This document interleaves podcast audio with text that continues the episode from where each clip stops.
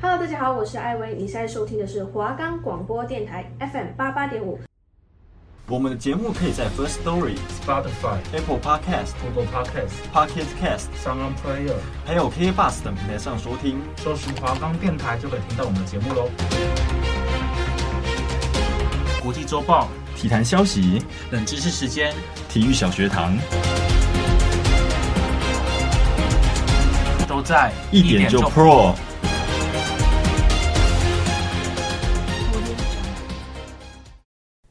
收听今天的一点就破，我是安炫。那这周要告诉大家的第一则新闻就是二零二三年的世界快乐报告，前五名的国家分别是芬兰、丹麦、冰岛、以色列还有荷兰。那台湾排名是世界第二十七，在亚洲国家中，呃，碾压了第四十七名的日本、第五十七名的南韩，还有第六十四名的中国。另外一个比较特别的，虽然乌克兰最近一直受到俄罗斯的侵略，不过它的快乐排名不减反增，从去年的第九十八名上升到今年的第九十二名。那俄罗斯则是第七十名。那世界上最不快乐的国家就是长期饱受战争的阿富汗。那我们刚刚说到第一名是芬兰嘛？对，因为他们这个清新的这个大环境啊，还有广泛的社会福利制度，再加上。呃，民众非常的相信政府，所以让芬兰连续第六年蝉联冠军。好，那第二个新闻就是要告诉大家，就是。《纽约时报》有报道，一名南韩二十九岁的女子，她叫做惠晶，她谎称自己是一个十六岁的女生，到那个纽泽西州的一个高中去就读，但因为上了四天之后，就是整个学校校方还有老师觉得她的行为就是怪怪的，然后而被揭穿。她一开始呢，就是先冒充嘛，她就是做出一个假的出生证明，说自己是十六岁，然后进去这个高中就读。那因为就是其实可以很明显的看到，就是二十九岁跟十六岁他们的整个行为的态度或者是积极程度，就是会有差异，所以而被败露。那后来这个惠晶就是被控告是伪造文书，而且他还被怀疑说他潜入学校就是要吸收这个女学生从事性交易。那他的律师就是帮他辩护说，就是他很怀念。当年他读高中的时候，有很多的好朋友，所以想再去重温那份温暖而已。对，那目前我们也是没办法去判定说他会不会被判刑，但他已经计划要回国了。下一则新闻要告诉大家，就是冲绳的那霸有一个公社的市场，就算是公有市场了。那它里面贩售了五花八门的食品，然后还有各式各样新鲜的海鲜，所以吸引了很多的游客来造访。那它也被称作是冲绳的厨房。那为什么呢？因为这个旧的市场在二零一九年被拆除，然后长达四年的时间后新建，在今年终于开幕。那这个新的市场它总共有三层楼高，占地有一千七百四十七平方公尺，一楼有七十多间的店面，贩售了各种的肉品啊、海鲜等等的摊位。对，那它它也算是有一个比较特别，是它可以去做杀价，所以可以让民众去喊价的购物的形式。我刚刚说它会被称作是冲绳人的厨房，就是因为。民众可以带着他在一楼买了食材，去二楼请二楼的店家去帮他烹煮，所以就是可以现买现吃的概念。那开幕第一天呢，他就被大批的游客挤得水泄不通，因为随着日本接下来的观光旅游的一些规定松绑了之后，也再加上一个多月的时间，就是日本的黄金周的假期，当地的摊贩啊，或者是的他们的政府，就是会呃有点期待，就是预计就是会有很多的观光客来。提升他们的旅游的景气，这样对。那说到冲绳，就是可以补充的，就是我觉得它跟台湾的澎湖很像，就是因为它都是一个海岛地区一个城市，而且他们吃的东西也觉得，我也觉得跟台湾很像，就是感觉起来日本人日本本岛比较不会有太多的内脏的食物。对，但冲绳他们很多的食物都会有那种内脏啊，去炖煮。对，不管是一些肠子类的啊，或者是一些猪心或者是鸡心那种的内脏类。对，所以我就觉得整个吃的感觉的食物感觉跟台湾很像。那整个风情，我就觉得是跟澎湖蛮像的。这是一个我觉得蛮特别的地方。德国有一家百年的传统的啤酒厂，它打破了传统，它花了两年的时间研发一款啤酒粉。什么是啤酒粉呢？就是像我们市售咖啡粉一样，它可以让民众随泡随用，对，冲泡式的就对了。它现阶段已经做到就是有这个泡沫，就是喝起来会像啤酒，不过它还差了就是这个二氧化碳还有酒精的成分。他们的业者表示，他们未来还会继续努力。然后来慢慢增加各种的口味，像是黑啤酒啊等等的。对，那而且这个啤酒粉呢，它的就是会比传统的罐装的啤酒还来得轻，也更好去保存。就是这、是粉末嘛，发生就是碰碰撞撞。对，那如此一来，就是未来他们只要运送啤酒粉，就可以慢慢取代这种罐装的啤酒。那光是德国境内呢，每年就会省下百分之三到百分之五的碳排放量。那因为就是这几年，就是因为乌俄战争，还有欧洲各国的能源价格不断的上涨，所以啤酒的生产还有运输也面临着很大的成本的压力。那未来如果啤酒粉真的可以量产，可以省下各国的大量的仓储还有燃料的成本，就是这个啤酒粉到底能不能完美的还原，就是它能不能被接受，未来还有很大的考验。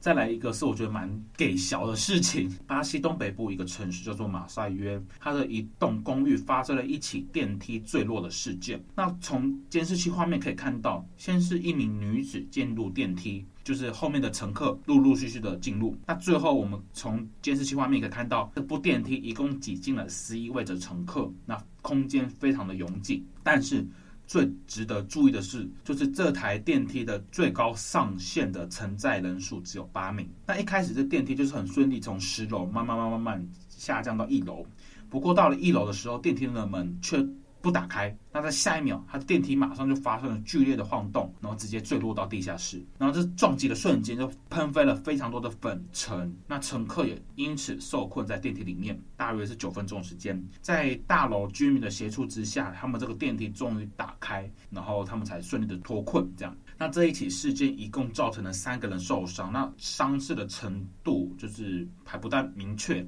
但就是目前在这台电梯。已经是停止使用，那详细的原因还需要等待警方的厘清。所以我听完就是看完这个消息，呃，就是活该，讲难听就是真的活该了。人家明明就是规定就是只能八八个人去搭乘，那硬要只要十一个了，那就是自找的，真的是自找的。好，那接下来要看到的就是，呃，因为美中角力持续在对抗。双方在政治上的冲突已经延伸到经济还有产业上了，加上中国的人口红利已经到了头，就是到了一个没办法再往上的的阶段了，所以全国的制造业开始慢慢要寻找中国以外的生产基地，然后要促成整个的供应链的转向。那东协各国在二零二二年的经济成长率，是全面超越中国的，所以从中国移出的制造厂商会优先前往东协各国来移动，那最大受惠者就是东协了。那在东协十个国家里面，总共有六亿个人口，再加上印度的十四亿人口，合计二十亿，这个新南向的国家变成了新的生产基地。那再加上去年印度的总体经济达到三点三八兆美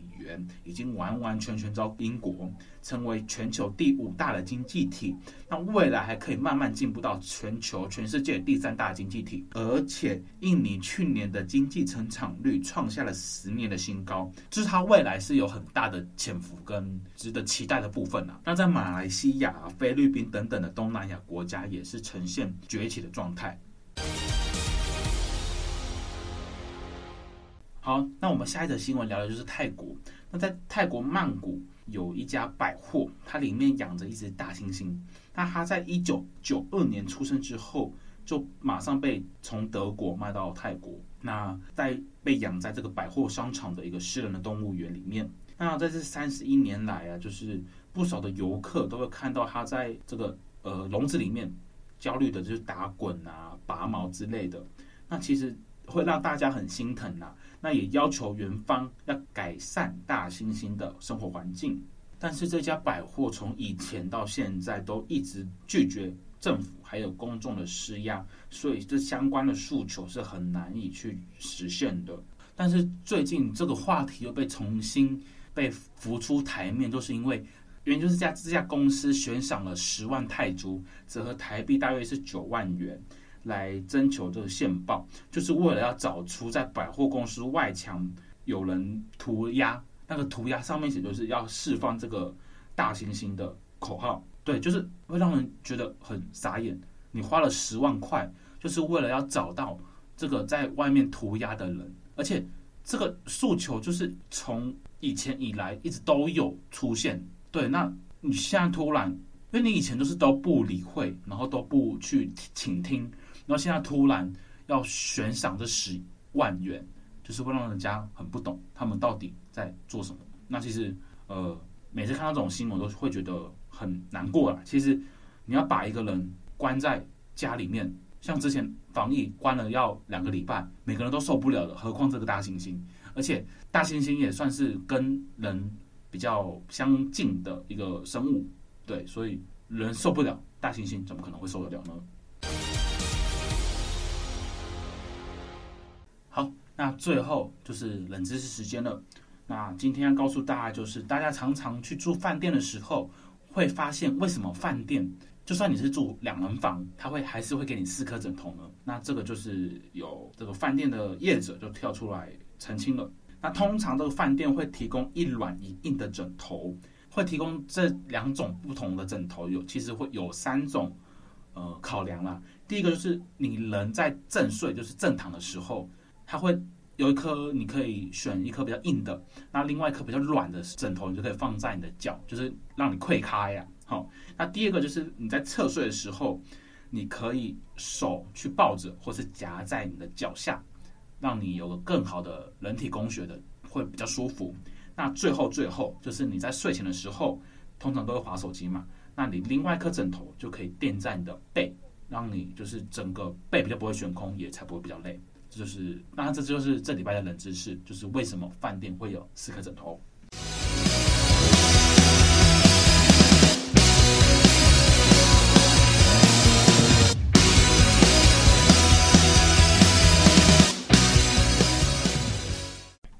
OK，欢迎再回到我的糗事时间。那今天第一个 part 就是按照惯例，就是体育小学堂。我们这礼拜跟大家严选是，像前一次二月的时候，美国有一个很大的比赛是超级杯嘛？是的。那超级杯就是美式足球，所以美式足球，那我们这礼拜就来讲美式足球。美式足球的话，它另外一个名字其实是美式橄榄球啦。其实还要补充一个冷知识，像 football 这个词，可能我们想到是足球。嗯，我们踢的足球，但是其实在美国、英国用法会不一样。在美国，你足球就是要讲 soccer，不能讲 football。你讲 football 的话，就是人家会想到的是美式足球，球对橄榄球。可是这样讲橄榄球的话，其实美式足球的粉丝会有点生气，因为他们本质上还是有一点不同这样。但是它确实是英式橄榄球衍生出来的一个竞技性的运动，两个不同的东西。对，他们看起来很像。就跟你看到棒球跟垒球，他们看起来很像，可是本质上他们是不一样的东西的概念一样。对，美式足球的话，其实另外你知道还有一个加拿大式足球吗？这两个东西很像，又又有一个加拿大的。对对对对对，然后就美式足球，它比赛就是大家都知道，就是你要把球带到对手的那个最里面那边，就会打着那个达阵得分嘛。嗯，这就是端区得分。然后主要的话，他们会有持球、传球两种方式。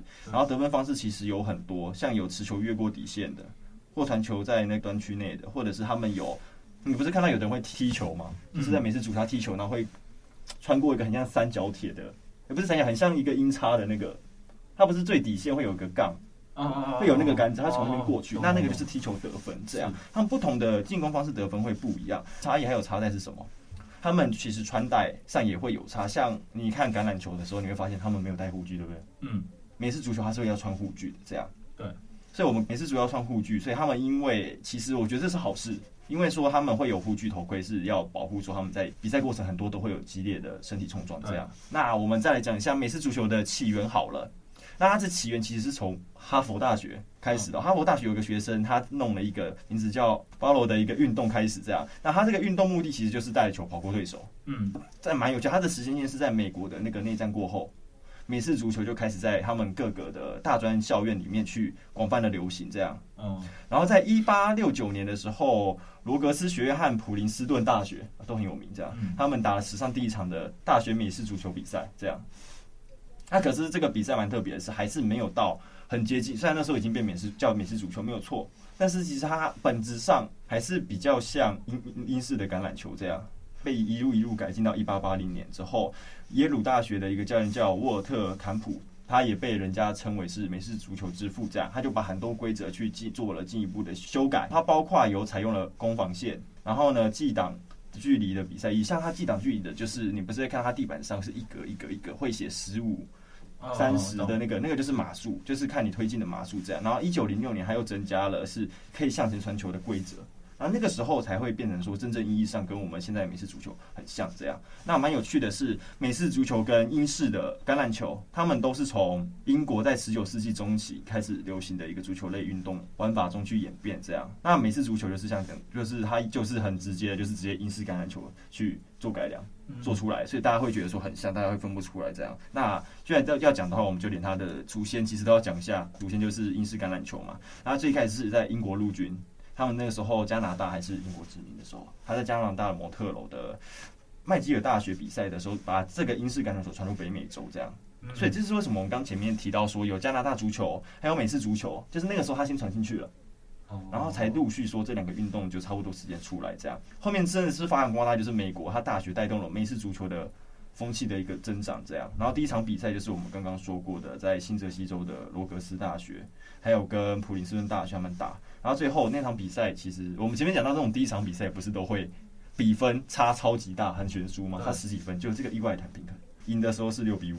哦，那差一点点呀。跟这还是六比四，差一点点。哦，就是最后是罗格斯赢了普林斯顿大学，这样就是尽管他的定义上第一场的美式足球比赛，但他的方式其实跟现代美式足球不太像。嗯，就只是说刚开始大学开始发展这些东西这样。那他们其实就像我们那个时候有说到，可能各个运动它会有不同的地方，一样的运动可能会有不同的流派。那我们刚前面说到哈佛大学，它是采用比较接近英式足球的波士顿式的流派，这样，所以它没有一个统一的球力，所以是两队以自己的球力比赛，这样，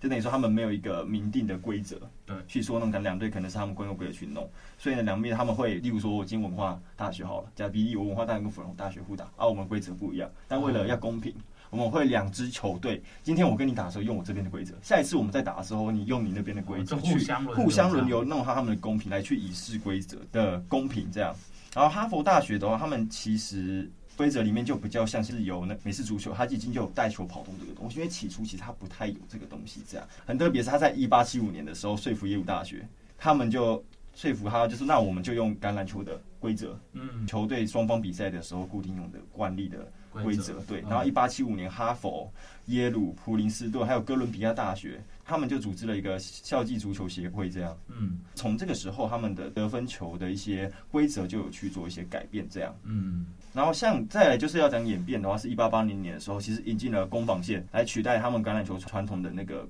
并列队形。对对，他们攻防就是你会看到说，其实不是比赛过程中，他们可能会换位置，干嘛换位那些东西。然后一到一八八八二年的时候，为了阻止普林斯顿跟耶鲁大学，他们就是很常控球，但他们不得分，他们是用很像我们足球到进到后面比数差很大，或者是不想输的时候，他们不是球会一直传来传去，传来传去，对，那种拖延的那种鸟笼战术，就是因为那个时候这两间大学才用这个东西，这样，哦，所以他后面才开始会有去限制他进攻机会。你知道吗？他开才开始会限制说他的进攻机会的次数这样，所以在前面有说到的呢，沃尔特坎普这样，就是他后面建议一下，他球场上的球员的数目也减少了这样，所以减到像我们现在比较熟知十一个人这样。他也规定了，就是说他们在人员的配置上是七个人是进攻线，然后一个四分卫，两个中卫跟一个后卫这样。那四分卫应该就没有看过，可是不知道什么，就大家几乎都听过四分卫这个词。然后四分卫这个词的。这个位置其实以比赛来讲，它蛮重要的。它的感觉有点像我们嗯打篮球的控球后卫的概念。他会在组织进攻上，他的他会比较主打，会他会负蛮大的一个责任在球场上，这样，然后可能传球啊、组织进攻都是他像他这样。那这个定位其实也很像足球的中场球员很重要。嗯，对，就时间一路推荐到一八九五年九月三号。宾夕法尼亚州的他们举办了第一场的职业美式足球比赛，这样，那那场比赛的结束是以，到了职业比赛就开始出现很悬殊的分数了。那场比赛打完是十二比零胜出，这样 差超多。前面才讲的说，嗯，他好像没有差很多，然后现在就开始变得差很多这样。然后接下来就要讲到说他们有组织这样。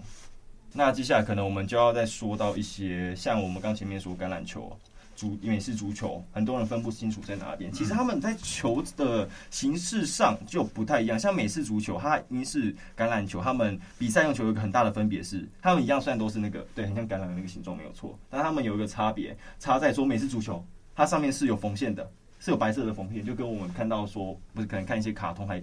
一些有个白色可以让你抓握，但是橄榄球是没有的。这样，对，哦，所以在以球来说就不一样。对，而且这个差别还有在在是英式橄榄球，它的球其实本身有跟美式足球比有再稍微大一点，它的 size 有比较大，这是差别。然后接下来就我们前面说到什么超级杯嘛，那超级杯我们前面要先讲一个前情提要是说，嗯，你知道不？就是在美洲那边有一个北美职业体育联赛，这样他们就是会，就是应该说它会有，因为你知道美国就是一个北美洲是一个职业运动发展非常。兴盛的一个地方，那他们就会有有四大联，就是这个词一出来的话，是还有四大联赛这样。那四大联赛现在第一名的话，过去有一阵子他们四大联赛的之首其实是大联盟，是棒球的 NLB，。嗯，对，四大联赛是 NFL、NBA，然后跟国家冰球联盟。NFL 是什么？NFL 就是我们刚刚说的美式足球的哦，国家足球联盟这样。国家美式足球联盟就是 NFL，那它也是超级杯。那超级杯其实它在这几年，它在美国的地位完完全全超过棒球了。过去可能棒球是接受度或喜爱度最高运动是棒球，但它现在已经是超越了棒球，成为美国最受喜爱的一个运动项目。然后呢，我们刚说到 FL，那你猜一下 NFL？像美国职棒大联盟是三十支球队，你再来看 NFL，它大概几支球队？四五十。啊，没有到那么夸张，就是其实总数你要发现他们规模都差不多，差不多三十二支左右，还是很多。那它也是美国就是唯一一个主要的职业美式足球联盟，剩下都没有。那同时更值得讲，它除了是美国现在最受欢迎、最赚钱之外，它也是世界上最具有商业价值的体育联盟。嗯，所以你会常常看到一些体育新闻说，哎，NFL 可能我们看我们没有很常看，可是想说为什么它签约金会高到很夸张？这就跟你看到很多电影，你有发现就是拍最多电影的就是固定两个运动，一个是棒球，棒球有阵子很多，像之前你啊、呃，我蛮推荐大家可以去看的是，他的背景是一个球员叫 Jackie Robinson，这样他是之前道奇的一个球员，那他的会值得拍原因是因为他是一个传奇标四十二号，他当初是第一个站稳大联盟的非裔球员，懂吗？就是黑人里面第一个站稳，那那个状况下，他的时空背景是。那个时候还有种族隔离政策很严重，那那个时候他运气很好，是他被被他的球团老板相中了他的天赋，对，相中他的天赋之后，他就希望打球，但是那个时候他的队友跟他的教练，嗯，其实都蛮歧视他的，他认为黑人就是不该打这个运动，对。对，然后就会很好的运气好的是他可能好几次想放弃的时候，他老板又跟了又跟他有点心灵鸡汤的感觉，是。他证明自己，然后后面大家也开始他的表现好之后，变成说可能其他队还是对他有点不解。但是会变成他自己的队友会愿意帮他出一口气，所以这是一个蛮值得看的故事，我觉得。哦，我们回到正题，那冠军赛的，因为 NFL 的冠军赛就是超级杯，那超级杯的话，它的收视率非常惊人哦。它在美国是有超过一半的美国家庭会开电视去看，然后同时的话，全球里面它有超过一百五十个国家的电视台有在转播这个比赛。等于说你会很像看到说我在看世界杯足球赛的那种。风行的程度，嗯，只是可能在台湾相对没有那么那个。好，欢迎再回来，接下来为大家带来的是赛事小学堂的时间。那今天的内容蛮特别的，也会让我看完觉得说，嗯，呃，参加这个或参与这个记录或参加这个比赛的人是跟自己的脚有仇。接下来我们来介绍的是高跟鞋马拉松。高跟鞋，第一个穿高跟鞋跑完全马的第一人，就是有时候因为马拉松是一个非常长时间需要。应该说是一个非常需要长时间跟体力去耗耗费体力跟时间去完成的一项运动。那所以往往在这个时候呢，你的装备非常的重要。但是呢，在这边蛮特别的是，啊，一般来说我们在从事这些运动的时候，应该会以舒适作为第一个考量，所以我们会穿慢跑鞋这些去鞋子去让自己的脚要舒服一点。但这个这位小姐呢，可以说是不知道对她的脚有仇还是怎么回事。她这一次挑战出，她这挑战全马呢是。穿着高跟鞋，那其实高跟鞋这个东西对许多年轻女子来说，就是其实你穿着高跟鞋在平地走路或走远一点的距离就会很不舒服。但是呢，这位女生有多狂呢？她穿着细跟，而且是细跟的高跟鞋去跑完了整场的马拉松比赛。那这是一位二十七岁的美国女性，当时就是在挑战这个试金氏世界纪录。并且挑战这个纪录成功，他就成为金氏世界纪录成功的话题人物。田纳西州参加了一个长达二十六点二英里、大约四十二公里的马拉松路跑活动。他在比赛期间呢，他居然就穿了一双黑色的细高跟鞋，征服了这一场非常漫长、非常长距离的长跑赛事。同时呢，他也想要借由这场赛事去打破金氏世界纪录。那事实上，金氏世界纪录对于高跟鞋还有一些详细的规定哦，这是蛮冷门的是，他高跟鞋不能低于六点九公分，鞋跟宽呢不能超超过一点五公分。所以在二零一四年，曾经有一位英国的女士也想要挑战这项纪录，但是她穿着高跟鞋跑到一半的时候，她就因为受不了，所以放弃了。而我们这次参赛者不一样了，她知道这个极限挑战的困难度，所以她早就在正式比赛前就已经看到她准备过程，发现她有备而来。她这一次就是不断穿着高跟鞋开始进行特训，就其实她在赛前的时候就已经脚疼痛难耐，非常的难忍耐，所以她就已经先去就医了。所以在医生的建议下，其实是建议他利用高跟鞋还有运动鞋去做交互的训练。那在这样的训练之后呢，其实当事人呢也准备了六双高跟鞋来防止鞋跟中途去断掉。这样，那他在穿着细高跟鞋，那你们可以猜猜看，他到底花了多少的时间去跑完这四十二公里呢？答案是他花了七点五个小时。那这一次的话，不太算是一个冷知识的赛事，但是算是一个蛮特别的记录。这样。好，那今天的话，球事目前先到这边告一个段落了。那也谢谢大家今天的收听，我是华冈广播电台 FM 八八点五，拜拜。